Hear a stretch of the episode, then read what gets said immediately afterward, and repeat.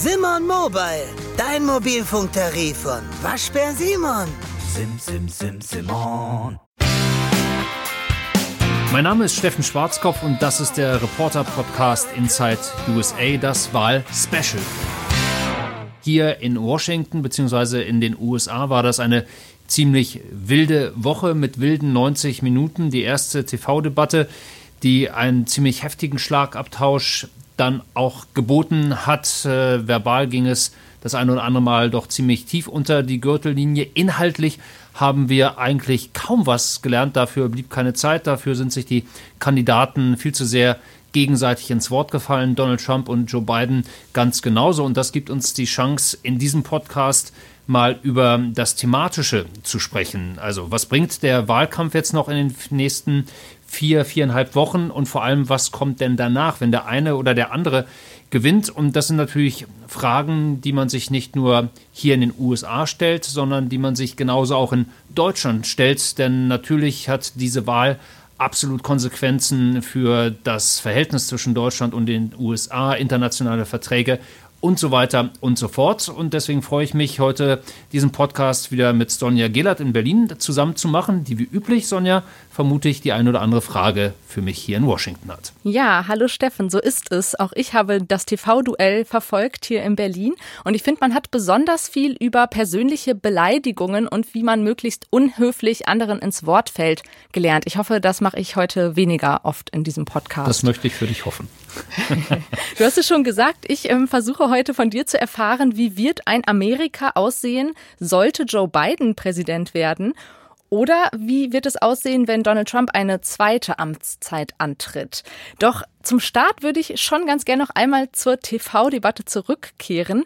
Steffen, du bist ja schon lange in den USA und äh, da habe ich mich natürlich gefragt, wie geschockt warst du nach den 90 Minuten oder schockt dich da nichts mehr in Washington? Also geschockt war ich jetzt gar nicht so unbedingt. Ich habe es nicht so heftig erwartet. Also ich habe nicht äh, gedacht, äh, dass man hier das Ganze zu einem Boxkampf oder Schlammcatchen, Verbal-Schlammcatchen, dann uminszeniert. Interessanterweise, wir haben das ähm, zu dritt geschaut. Äh, die kleine Tochter Jette mit äh, ihren sieben Jahren, die war dann schon im Bett. Der große Till mit neun Jahren, der durfte die ersten 20, 25 Minuten mitschauen und ähm, der war dann doch arg irritiert, ähm, weil er wusste ja, da ist der US-Präsident, der da spricht und dann ist da mhm. ähm, der Joe Biden, ehemaliger Vizepräsident und der will Präsident werden und die Art und Weise, wie die miteinander umgegangen sind, äh, das hat äh, ihn jetzt nicht geschockt, aber ähm, er war da doch arg verwundert über, über den Ton ganz einfach und er hat dann nach äh, 20 Minuten dann auch aufgegeben und hat gesagt, okay, er hat Besseres zu tun und das war in diesem Fall dann schlafen gehen. Okay, also das ist der Standard der politischen Debatte, den er dann so mitbekommt in seiner Kindheit. Den er dauerhaft mitbekommt hier Tatsache. Und vielleicht darf ich das ganz kurz auch noch ähm, erwähnen, weil wir ja hier so in Washington, Gern. im Speckgürtel von Washington äh, leben und auch an der, an der Schule, ähm, ohne dass ihnen das beigebracht wird, aber Trump ist da immer irgendwie doof, sozusagen, ne? weil das ist alles demokratisch geprägt bei uns. Wir versuchen mhm. dann zu Hause so ein bisschen ähm, äh, da ja, so, so einen Mittelweg äh, zu finden und alles ein bisschen zu erklären. Ähm, das ist aber auch ganz interessant, wie dann auch schon die Kinder äh, so ein bisschen indoktriniert werden. Und das passiert natürlich hier rund um Washington und äh, draußen im Land passiert das ganz genauso wo du gerade sagst, Trump ist immer doof. Ähm, ich würde gerne noch einmal in die Debatte reinhören, denn da hört man, dass nicht nur Präsident Trump Joe Biden und den Moderator Chris Wallace unterbricht, sondern auch Biden an einem Punkt sehr persönlich wird. You're the worst president America has ever had. Well, it's hard to get any word in with this clown. Ja, es ging um viele Themen bei der Debatte, aber wie du sagst, nicht besonders inhaltlich tiefgehend. Und deswegen würde mich jetzt mal interessieren, was sind denn deiner Meinung nach aus Wählersicht die wichtigsten Themen, zu denen Trump und Biden konkrete Vorschläge unterbreiten müssen?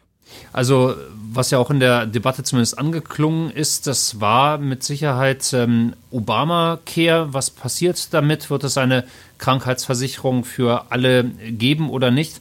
Und ähm, dann ansonsten sind es, glaube ich, so die Themen, die uns auch in den vergangenen Monaten extrem beschäftigt haben. Die Corona-Krise, die Wirtschaft äh, ganz sicherlich auch, ähm, also letztendlich so die, die Küchenthemen, wie man sagt, also all das, was man zu Hause beredet. Wie geht es denn jetzt hier wirklich weiter mit meinem äh, Job? Wie ist es denn mit meinem äh, Einkommen? Ähm, was kostet das Benzin? Ganz banal. Solche Sachen, das sind jetzt keine programmatischen Punkte, die äh, eine große Rolle in diesem Wahlkampf spielen, was dann jetzt das Benzin oder die Lebensmittel kosten. Aber das ist trotzdem das, was die, was die Menschen bewegt. Und ich glaube, das werden wir auch im Wahlkampf jetzt noch erleben, dass äh, vor allem Joe Biden versucht, da tiefer in die Thematik einzusteigen, was es denn bedeutet, wenn er tatsächlich Präsident wird, was alles anders laufen soll als unter einem Präsidenten Donald Trump. Ja, jetzt erleben wir aktuell Donald Trumps Amerika. Ich weiß, du hast keine Glaskugel bei dir, aber vielleicht kannst du mir sagen, in welchen Bereichen verspricht Biden denn am meisten zu verändern? Und es gilt nicht, wenn du sagst alles in allen Bereichen. Was er auch gar nicht machen kann, gar nicht machen will und gar nicht in der Lage ist zu äh, machen. Ähm, er hat ja angekündigt, und das ist auch so ein bisschen die Problematik, dass er die Uhr ein wenig zurückdrehen äh, wird. Äh, nehmen wir zum Beispiel Obamacare, extrem umkämpft. Äh, seit Jahren versucht Donald Trump das ja komplett äh, auszuhebeln, abzuschaffen. Er ist da im Senat äh, gescheitert. Jetzt wird das vom Supreme Court wieder versuchen, direkt nach der Wahl. Und da hat Joe Biden angekündigt, er wird dafür sorgen, dass Obamacare quasi zurückkommt, aufrechterhalten äh, wird. Er will da natürlich auch an Stellschrauben drehen, hat gesagt, äh, es wird jetzt keine Zwangskrankenversicherung geben. Es wird auch die Option geben, zum Beispiel, ähm, dass man sich privat versichern kann, gar nicht versichern kann, wenn man dann äh, nicht will. Also er will ein Angebot sozusagen äh, vorlegen. Ähm, und Krankenversicherung, das darf man in Deutschland, das spielt, glaube ich, in einem Wahlkampf quasi keine, keine Rolle. Was sind äh, die äh, Krankenkassenbeiträge? Das, das kommt nicht vor. Hier ist das ein extrem wichtiges Thema. Das war es auch schon 2018 bei den äh, Zwischenwahlen. Und das wird, glaube ich, eins der wichtigsten Themen, kann ich mir vorstellen, auch jetzt in den verbleibenden äh, Wochen, wenn man sich so die Rankings anguckt, äh, was ist den Amerikanern wichtig, dann ist da immer wieder ganz oben genannt die Krankenversicherung, dann die Wirtschaft und dann als nächstes äh, das Thema Sicherheit, die Mauer etc. Aber Krankenversicherung ist eines der Top-Themen in den USA. Und das wird sicherlich auch durch die Corona-Pandemie nochmal verstärkt, oder? Weil ich meine, an Corona zu erkranken bedeutet für viele Menschen nicht nur an einer gefährlichen Krankheit erkrankt zu sein, sondern kann den finanziellen Ruin im schlimmsten Fall bedeuten. Genau, oder? kann ich es mir leisten, dann überhaupt äh, die Behandlung zu bezahlen? Wie ist es mit den Kosten? Wer übernimmt die? 1,4 äh, Millionen Amerikaner haben ihre Obamacare-Krankenversicherung in den letzten Jahren äh, bereits äh, verloren und für die hat das natürlich massive Auswirkungen und das ist natürlich ein Thema, auf das denn Joe Biden setzen wird. Das ähm, verfängt auf jeden Fall bei den demokratischen Wählern, bei den Republikanern bin ich mir da nicht so sicher. Ist das denn in der Umsetzung dann realistisch, was er vorschlägt? Ich glaube ja, weil die, ähm, die, die, die Basis von Obamacare, die ist ja noch da. Die, die, die wurde ja. nicht abgeschafft. Ähm, der Supreme Court, da geht es jetzt äh, um die Frage, um dieses Individual Mandate, ähm, heißt das ja, also die Zwangsverpflichtung, die persönliche, eine solche Krankenversicherung äh, dann auch äh, abzuschließen oder zu haben. Ähm, und ähm, wenn Trump es gelingt, das dann auch noch zu erden und äh, mit, der, mit der Axt daran zu gehen, dann müsste Joe Biden mehr oder minder wieder von vorne beginnen und das wird ein ziemlich langer Weg. Angesprochen beim TV-Duell wurde die Wirtschaft. Da hat Joe Biden gesagt, you can't fix the economy until you fix the Covid crisis, während Trump betont, dass obwohl die Arbeitslosigkeit jetzt so hoch ist und es eine sehr heftige Rezession in den USA gibt, dass er eine sehr stabil und gut laufende Wirtschaftslage geschaffen hat. Wie will Trump die Wirtschaft denn wieder in Schwung bringen? Also ich möchte es anders äh, formulieren. Trump, um mit Trumps Worten zu sprechen, ähm, er ist ja schon dabei, wieder quasi die Wirtschaft äh, und den Arbeitsmarkt äh, zu beleben. Er hat sich ja vor Corona immer damit äh, gebrüstet und nicht zu Unrecht gebrüstet, muss man sagen, dass die Arbeitslosenquote auf einem Tiefstand angekommen ist seit mehr als 50 Jahren, 3,8 Prozent. Da lag mhm. die zuletzt, also da war extrem erfolgreich. Es wurden neue Jobs geschaffen und ja, es sind auch Unternehmen zurückgekehrt, haben in Amerika produziert, nicht im Ausland produziert. Da war er extrem erfolgreich. Die Zahlen, wenn man sich die jetzt anschaut, ähm, was Arbeitslose angeht, durch Covid, durch ähm, Unternehmensschließungen, durch Restaurantschließungen etc. pp. Ähm, da sind wir auf dem Weg wieder nach oben. Und Donald Trump wird äh, das, glaube ich, auch betonen und sagen, seht her, wir waren ganz unten, aber wir kommen jetzt gerade mhm. zurück. Ähm, das ist jetzt das äh, We will make America great again, again, hat er vor wenigen Tagen gesagt. Und äh, das ist der Punkt, äh, auf den er abzielt und sagt, okay, wir haben quasi Covid ja mehr oder minder ähm, überstanden. Das ist nicht der Fall, aber er sagt das so, äh, während Joe Biden das Gegenteil sagt und sagt, wir haben hier Millionen und Abermillionen von Jobs verloren. Und solange wir es nicht schaffen, äh, die Corona-Krise wirklich äh, in die Knie zu zwingen, können wir nicht alle Geschäft aufmachen, können wir nicht die Läden aufmachen, können die Unternehmen nicht wieder produzieren, wie sie es äh, bisher gemacht haben. Also das ist tatsächlich ein unterschiedlicher Angang. Äh, Biden wirft ja Trump vor allem vor, er hat keinen Plan und spielt da eigentlich auf alle Politikfelder an. Was ist denn Bidens Plan, um die Wirtschaft in Schwung zu bringen? Ich habe ich hab letztens gelesen, es gibt vier Punkte für seine, zu seiner Wirtschaftspolitik. Höhere Steuern, mehr Regulierung, Klimawandelmaßnahmen und das Gesundheitssystem, die Versicherungen, die da entscheidend sind. Hm. Also ähm, ein Punkt äh, hast du gerade angesprochen, Steuern. Da will er zum Beispiel ja die Unternehmenssteuer wieder raufsetzen von derzeit 21 Prozent auf 28 Prozent. Da geht es ihm jetzt gar nicht so unbedingt darum, dass er sagt, ich muss hier die Industrie melken, sondern er sagt, wir müssen mehr Gerechtigkeit schaffen, es müssen alle Steuern zahlen und auch diejenigen, die große Profite machen. Und das sind dann im, Zweifelsfall, im Zweifelsfall die Unternehmen. Also Unternehmenssteuer wieder rauf. Einen weiteren äh, wichtigen Punkt, Sonja, hast du gerade angesprochen, das ist die Klimapolitik. Ähm, äh, Joe Biden setzt sich da extrem ab von Donald Trump und sagt, äh, er wird in den nächsten Jahren zwei Billionen Dollar investieren in die Klimapolitik, in Klimamaßnahmen, hat sich da ähm, auch ähm, ziemlich hohe Ziele gesetzt, was ähm, 100% saubere Energie angeht, äh, bis 2035, bis 2050.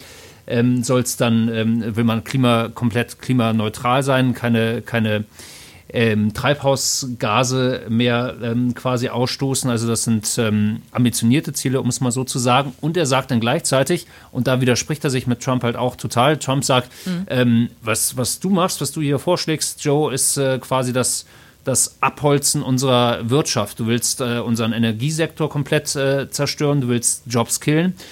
Joe Biden macht eine andere Rechnung auf und sagt, nee, nee, das funktioniert genau andersrum dadurch, dass ich da eine relativ aggressive Klimaschutzpolitik verfolge, werde ich in neuen Sektoren Jobs schaffen. Und er spricht von äh, bis zu sieben Millionen Jobs, die da äh, entstehen sollen, ob das denn alles so kommt oder nicht. Und vor allem ist das keine Sache, die ähm, morgen oder übermorgen passiert, also keine mhm. kurzfristigen Jobs, sondern das ist ein Investment in die Zukunft natürlich.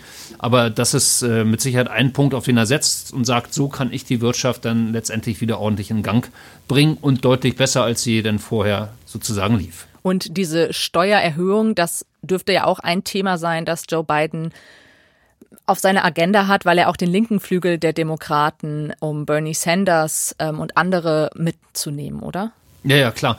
Ähm, das, ist, äh, das ist Bernie Sanders, das ist, das ist auch äh, Elizabeth äh, äh Warren und das ist natürlich, ähm, was danach nach dem Wahlkampf passiert, ähm, ist eine andere Geschichte. Aber jetzt im Wahlkampf ist das natürlich entscheidend, weil diese Wähler, die muss er einsammeln, die muss er an die Wahlurnen kriegen. Ähm, ich glaube, er tut das bereits sehr gut. Äh, er tut das und Donald Trump tut das. Ähm, also Donald Trump treibt, treibt glaube ich, auch äh, diejenigen Wähler, die so ein bisschen wahlmüde sind, äh, auf jeden Fall in Richtung Wahllokale, weil sie ein Donald Trump, ein, ein, eine zweite Amtszeit von Donald Trump äh, auf jeden Fall vermeiden wollen. Also das funktioniert bereits. Was Joe Biden, sollte er gewählt werden, ja auf jeden Fall aus der Trump-Administration erbt, ist ja der Handelsstreit mit China. Was kann man denn da erwarten von ihm? Also das ist, glaube ich, ähm, ein, ein Punkt, den wir jetzt gar nicht so sehr gehört haben hier im Wahlkampf. Also jedenfalls nicht von Joe Biden, von Donald Trump sehr wohl, mhm. der gesagt hat, äh, Joe Biden, der ist äh, auf, auf Kuschelkurs mit den Chinesen, hat immer wieder gesagt, äh, das sind keine Konkurrenten für uns und das ist gut, dass die mächtiger werden. Das ist ein Thema, das, glaube ich, Donald Trump strapazieren wird.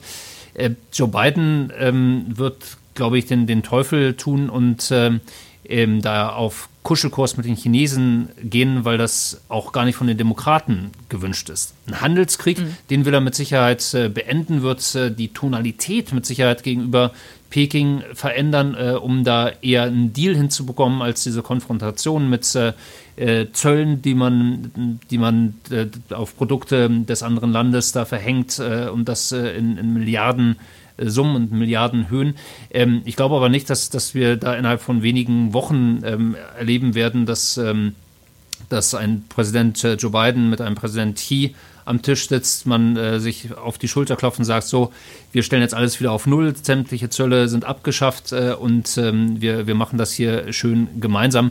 Und das gilt für so viele Bereiche, Sonja. Ne? Also die, die, die, mhm. die Sachen zu versprechen und sie dann auch äh, umzusetzen, das wird seine Zeit dauern. Also auch bei klimapolitischen äh, Dingen, da gibt es über 100 Klimaschutzregularien, die unter Trump abgeschafft wurden, auch die wieder, das wieder rückgängig zu machen, ähm, das wird seine Zeit dauern. Also alle, die da Wunder erwarten und sagen, okay, jetzt haben wir hier Day One, Tag 1 ähm, einer Präsidentschaft Joe Biden, wenn es denn überhaupt dazu kommt und auch das mit einem großen Fragezeichen weiterhin versehen.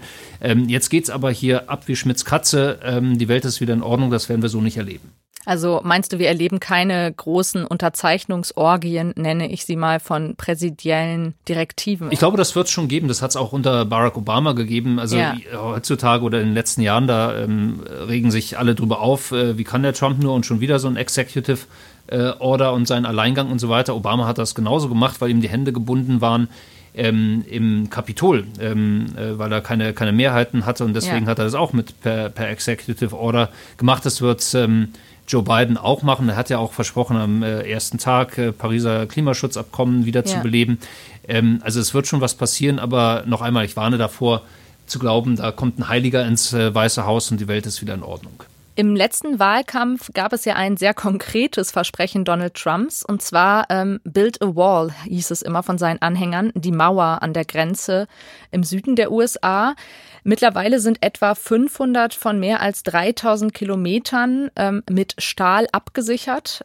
Ist das denn aktuell überhaupt noch ein Thema? Migration jetzt im Vergleich auch zu der Debatte um innere Sicherheit, die ja mehr den Fokus auf die Ausschreitungen ähm, gerichtet hat, die es jetzt am Rande von Protesten gab in diesem Jahr. Ja, ist es gar nicht äh, überraschenderweise, muss ich sagen, so ein großes Thema. Also für Donald Trump hätte ich gedacht, dass er das mehr strapaziert und sagt, äh, wir haben hier schon äh, 500 Kilometer gebaut und das funktioniert alles hervorragend, nochmal vier Jahre und dann ist die Mauer tatsächlich fertig. Ähm, ganz interessant äh, zu dem Thema, äh, der Kollege Tobias Käufer, äh, auch ein Weltkollege, Südamerika-Korrespondent, der hat mich vor wenigen Tagen angerufen und hat gesagt, hör mal Steffen, in Honduras, ähm, da bildet sich gerade wieder eine neue Karawane, eine neue Flüchtlingskarawane, die sich wohl auf oh. den Weg machen wollen in Richtung Mexiko und in Richtung USA. Da kommt möglicherweise äh, was, dass sich da wieder tausende Menschen auf den Weg äh, machen. Das würde natürlich für Donald Trump tatsächlich hilfreich sein, äh, wenn er da wieder quasi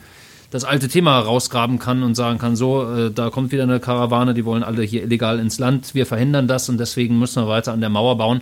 Ähm, das könnte ihm so ein bisschen in die Karten spielen. Bislang ist das aber, wie gesagt, hier noch gar kein großes Thema und auch äh, We Build the Wall, ähm, den Schlachtruf ähm, von Donald Trump und seinen Anhängern, bei einer seiner Rallyes habe ich so jetzt in den letzten Tagen gar nicht wahrgenommen. Das Thema Migration war ja auch damals äh, besonders für viele Hispanics in den USA ein Thema. In Florida ist diese Bevölkerungsgruppe ja eine sehr wichtige Wählergruppe. Florida, ein Battleground State, immerhin 20 Prozent der Wähler ähm, gehören zu den Hispanics.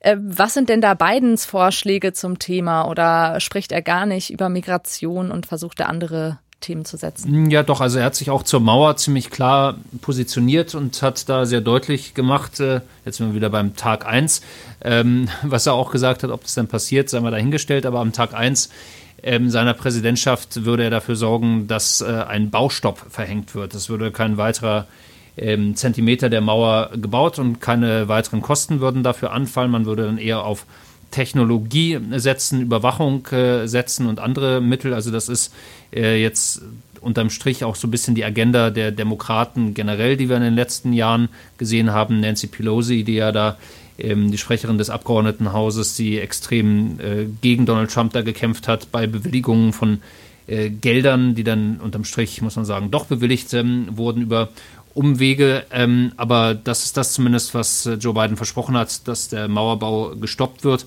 und ähm, dass, dass da auch dann wieder sozusagen die Uhr zurückgedreht wird. Donald Trump konnte mit Amy Coney Barrett eine konservative Richterin nominieren für den Supreme Court nach dem Tod von Ruth Bader Ginsburg. Das ist ja ein Thema, womit er auch bei den äh, Hispanics punkten dürfte. Absolut, also sehr sehr äh, gläubige Menschen in der Regel, die Latinos, denen tatsächlich Kirche, äh, Glauben, äh, Katholizismus äh, wichtig ist und äh, dafür steht ja äh, auch Amy Coney Barrett, ähm, die ja ähm, manche sagen eine Fundamentalkatholikin ist, die da so, so tief ähm, verwurzelt ist, dass es schon fast äh, an, an, an Sektenzugehörigkeit erinnern äh, würde. Das ist das, was die Demokraten da äh, vorwerfen. Ähm, aber klar, eine konservative Richterin, die kommt nicht nur bei den Latinos äh, gut an, nicht nur in Florida beispielsweise, ähm, bei den Konservativen, sondern bei den Republikanern generell. Und Donald Trump hat jetzt ähm, schon den dritten Richter ähm, benannt, dritten konservativen Richter. Und äh, das bedeutet ja, wie wir wissen, äh, da die Richter ja auf Lebenszeit gewählt äh, werden, dass das nicht äh, ein kurzfristiger, sondern ein extrem langfristiger Sieg ist. Und das wird mit Sicherheit Donald Trump auch in den nächsten Tagen und Wochen verbleibend bis zum 3. November immer wieder dann auch seinen Unterstützern und seinen potenziellen Wählern einbläuen. Seht her, ich habe hier mein Versprechen wahrgemacht. Ich habe den äh, Supreme Court äh, besetzt. Wir haben über 300 äh, Bundesrichter neu eingesetzt. Äh, auch da durchaus Erfolge, die zu verzeichnen sind. Und äh, dann kommen wir wieder zurück zu Wirtschaft und zu Mauerbau. Auch hier habe ich meine Versprechen ja eigentlich eingehalten. Ein großes Debattenthema im Wahlkampf äh, sind die Fälle rassistischer Polizeigewalt ähm, in den letzten Monaten, all die Proteste. Donald Trump hat in der TV-Debatte nicht offen White Supremacy verurteilt, spielt da die Law and Order Karte. Ähm, darüber haben wir ja auch schon in einer anderen Folge gesprochen. Jetzt frage ich mich, afroamerikanische Wähler in der Mehrheit ähm, sind den Demokraten näher in den, bei den letzten Wahlen.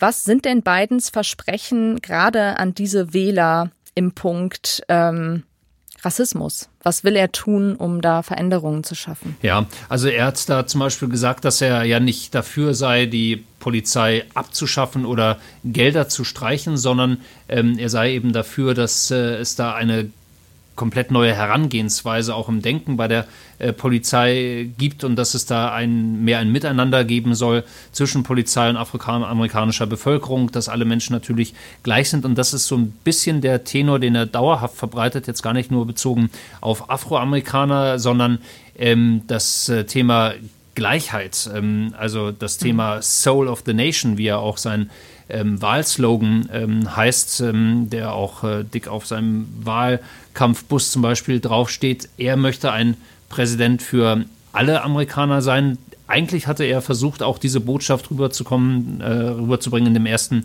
TV-Duell, aber dazu ist es gar nicht gekommen. Er wollte da eigentlich präsidial sein, wollte sagen, ich bin für alle da für Demokraten, für Republikaner, für Schwarze, für Weiße, für Latinos, für die immer größer werdende asiatische äh, Bevölkerungsgruppe hier in den USA. Dazu ist es dann nicht gekommen, weil man sich ähm, da verbal verdroschen hat. Aber das ist eigentlich ähm, der Joe Biden, der er sein möchte, der ganz klipp und klar sagt, ich bin für alle da und äh, ich werde das beenden, was unter Donald Trump passiert ist, dass wir mehr und mehr auseinanderdriften und zwar nicht nur Republikaner und Demokraten, sondern auch Schwarze und Weiße zum Beispiel. Also der versöhnende, vereinende Präsident, das ist das, was er hier immer wieder verspricht. Ein letztes Themenfeld, auf das ich noch kommen möchte, ist die Sicherheits- und Außenpolitik. Ich habe das Gefühl, das ist ein Themenfeld, was jetzt gar nicht so dominant ist im Wahlkampf, weil, wie du am Anfang schon sagtest, es vielmehr den Menschen darum geht, wie geht's ihnen auch wirtschaftlich aktuell im Land? Mhm. Andererseits das Militär, Veterans, das sind ja große Gruppen der Wählerschaft, die das vielleicht auch stärker interessieren würde. Wie wichtig ist das Thema für die Wähler oder ist es eben gar nicht so wichtig jetzt im Wahlkampf? Hast du recht, ähm, Sonja, das ist tatsächlich so, dass das in diesem Wahlkampf kaum vorkommt. Also klar, Donald Trump sagt immer wieder, dass er ja ähm, ein, ein, ein Chaos äh, geerbt hätte, was das Militär angeht. Die hätten nicht mehr ja. genug Munition gehabt, äh, als er ins Amt gekommen sei und äh, hat halt das Militär wieder gestärkt. Und tatsächlich äh, sind die Ausgaben für die Verteidigung in den USA deutlich angestiegen. Ähm, aber es spielt eigentlich kaum eine Rolle. Also ähm, die Politik gegenüber Russland ähm, ist keins der Hauptthemen. Die Politik gegenüber China keins der großen äh, Themen, es sei denn, es geht ein bisschen um den, um den Handelskrieg, aber die internationalen Beziehungen. Ähm, Oder das Virus. Ja, nee, aber, aber völlig recht. Oder ähm, Deutschland, habe ich Deutschland in diesem Wahlkampf äh, irgendwann mal gehört von Joe Biden? Nein, um ehrlich zu sein. Oder nein. Nordkorea und Iran. Also es ja. ist ja schon irre. Und da sind wir, glaube ich, so bei dem ähm, Mental State sozusagen der Amerikaner angekommen, die doch extrem USA fixiert sind, äh, America First, auch bei, bei den Demokraten. Wir wollen eher schauen, was hier bei uns zu Hause passiert. Ähm, ähm, viele wollen auch die Einsätze in Afghanistan, Syrien etc. Ähm, da sind viele Amerikaner der Überzeugung, wir haben da sowieso nichts äh, zu suchen. Und äh, dementsprechend äh, ist vielleicht auch so die geringe Rolle im Wahlkampf von Außen- und Sicherheitspolitik äh, zu erklären. Aber zum Beispiel das Verhältnis zu Europa, das Verhältnis zur Europäischen Union, zu den Alliierten in Europa, ich habe das mhm. hier in den letzten Wochen entweder verpasst oder es ist einfach nicht äh, vorgekommen. Ich glaube, letzteres ist der Fall. Vielleicht kommt das ja noch. Es gibt ja noch zwei TV-Debatten, die vor uns sind. Plus die Vizepräsidentendebatte, ja. die gibt es ja auch noch. Die, die kommt jetzt als nächstes, oder? Die Vizepräsidentendebatte. Genau. Zunächst die genau. Vizepräsidenten und dann anschließend äh, kommen dann nochmal Joe Biden und Donald Trump in Runde 2 und 3. Genau, und dann würde ich sagen, schauen wir doch abschließend einmal auf die Umfragen wie jedes Mal. Jetzt musst du einmal vorab sagen, dass du nicht sagen kannst, wer die Präsidentenwahl gewinnen wird. Ja, wie immer. Was sagst du sonst Ich kann es auch diesmal nicht sagen, habe auch diesmal die Glaskugel nicht dabei, aber die Umfragen sind eigentlich so ein bisschen unverändert. Ähm, national 6, 7 Prozentpunkte, Joe Biden weiterhin vorne, also da auch äh, durchaus äh, ein, ein äh, kontinuierliches Bild, was wir sehen. Pennsylvania gab es jetzt gerade eine Umfrage, da war Joe Biden wieder deutlich vor Donald Trump, äh, obwohl Donald Trump da in den letzten Wochen aufgeholt hatte. Da lag er jetzt sogar zehn Punkte vor ähm, Donald Trump. Ähm, also insofern glaube ich, bei den Demokraten hat man da ein ganz gutes Gefühl. Im Trump-Lager heißt es weiter nach diese Umfragen. Wir hatten das alles 2016. Hillary Clinton hat geführt. Am Ende haben wir gewonnen. Wir haben unsere internen Umfragen, die sehen ganz anders aus. Hat jetzt gerade auch erst wieder der Kommunikationsdirektor von Donald Trump von der Wahlkampftruppe gesagt. Ähm, ähm, also da verbreitet man vielleicht auch so ein bisschen gute Laune und, und Hoffnung. Ähm, aber die Umfragen, die wir hier sonst so sehen, die sehen Joe Biden weiterhin vorne. Was ich ganz spannend fand noch zu den Umfragen, es gab ja nach der TV-Debatte direkt von CNN Polls, die sagten, auch wie schon mal in der Vergangenheit, dass sechs von zehn Befragten sagten, dass Joe Biden gewonnen habe, die Debatte, nur 28 Prozent, dass Trump gewonnen habe. Und 2016 war das ähnlich, als Clinton und Trump erstmals gegeneinander verbal antraten im TV. Am Ende hat das dann nichts gesagt. Wie entscheidend ist denn eine solche Debatte noch kurz? Was wie würdest du sagen? Also ich glaube, so wahnsinnig viele Wähler werden sich jetzt nicht umentschlossen haben. Es gibt ja auch Umfragen, die sagen, dass 70 Prozent sich ohnehin schon äh, entschieden haben. Und bei diesen direkt äh, nach den nach der Debatte Umfragen muss man auch dazu sagen, wenn CNN ähm, ja. logischerweise seine eigenen Zuschauer befragt, dann sind sie sowieso eher links. Das heißt, äh, wenn du Hertha-Fans äh, fragen würdest, welches ist das beste Team äh, Deutschlands, dann ist es Hertha, obwohl Hertha ähm, ja. dann doch wieder vergurkt, äh, um das mal jetzt so ganz plastisch miteinander zu vergleichen. Ja, vielen Dank, Steffen, für all die Antworten. Ich freue mich aufs nächste Mal. Ich freue mich auch und ich hoffe, ähm, unseren Zuhörern hat das Ganze auch gefallen. Hoffentlich einige neue Informationen, die wir da drin haben. Und ich verspreche, in den nächsten Wochen, die werden, äh, glaube ich, auch wieder relativ laut, relativ kriegerisch zwischen den beiden Kontrahenten. Und wir begleiten das im Podcast und natürlich auch äh, in Beiträgen live schalten. Und ich freue mich natürlich, wenn da viel und gerne zugeschaut wird.